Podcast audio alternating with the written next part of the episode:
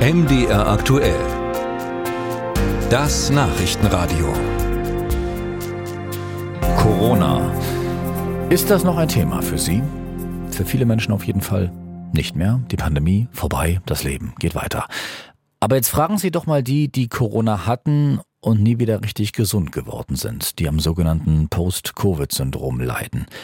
Seit Pandemiebeginn haben 32.500 Menschen äh, in Deutschland spezielle Rehabilitationen hinter sich wegen Corona-Folgeschäden. Das meldet die deutsche Rentenversicherung. Christine Kielon darüber, wie diese Post-Covid-Reha abläuft. Das Krankheitsbild Post-Covid ist nicht eindeutig. Betroffene leiden etwa unter Luftnot, Herzproblemen, Konzentrationsstörungen oder extremer Erschöpfung. Es gibt fast 200 bekannte Symptome, die fast nie allein auftreten.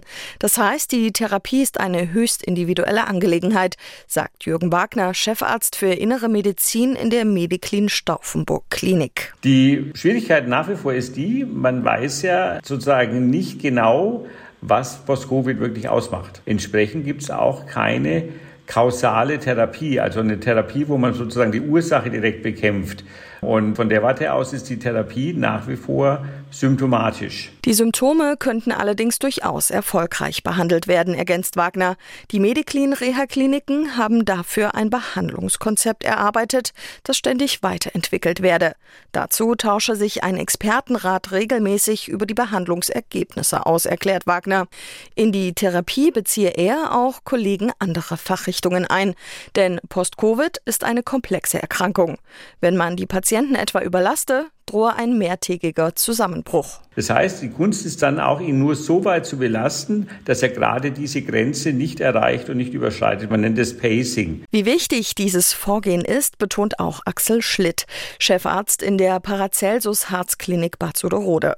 Die meisten Betroffenen überschätzten sich nämlich am Anfang, sagt er. Und deswegen haben wir uns angewöhnt, bei den Patienten häufig ganz, ganz niederschwellig anzufangen und denen ausdrücklich zu sagen, hört auf eure innere Batterie, aber das Vermeiden von Überlastung ist einfach das Wichtigste halt für Patienten mit Post-Covid-Syndrom in der Reha. Allen Patienten könne die Reha aber nicht helfen, ergänzt Schlitt. Wer bereits ein chronisches Fatigue-Syndrom im Vollbild entwickelt habe, profitiere meist nicht mehr von einer solchen Reha. Für alle anderen gebe es spezielle Post-Covid-Therapien. Was ganz, ganz wichtig ist, das Erlernen von Atemtechniken.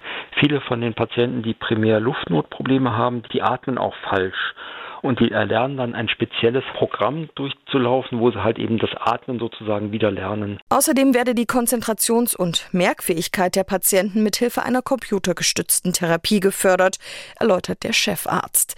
Dieses Programm kommt auch in der Asklepios Park Klinik Bad Salzungen zum Einsatz, sagt der dortige Chefarzt Andreas Dösch.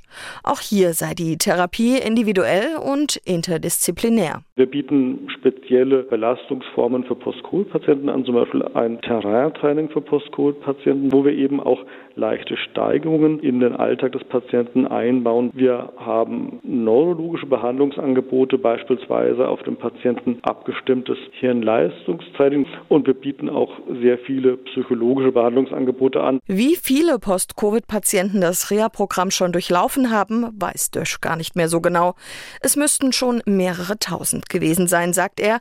Die verfügbaren Plätze seien immer belegt. Die Klinik baue deshalb bereits die Kapazitäten für die Post-Covid-Reha aus.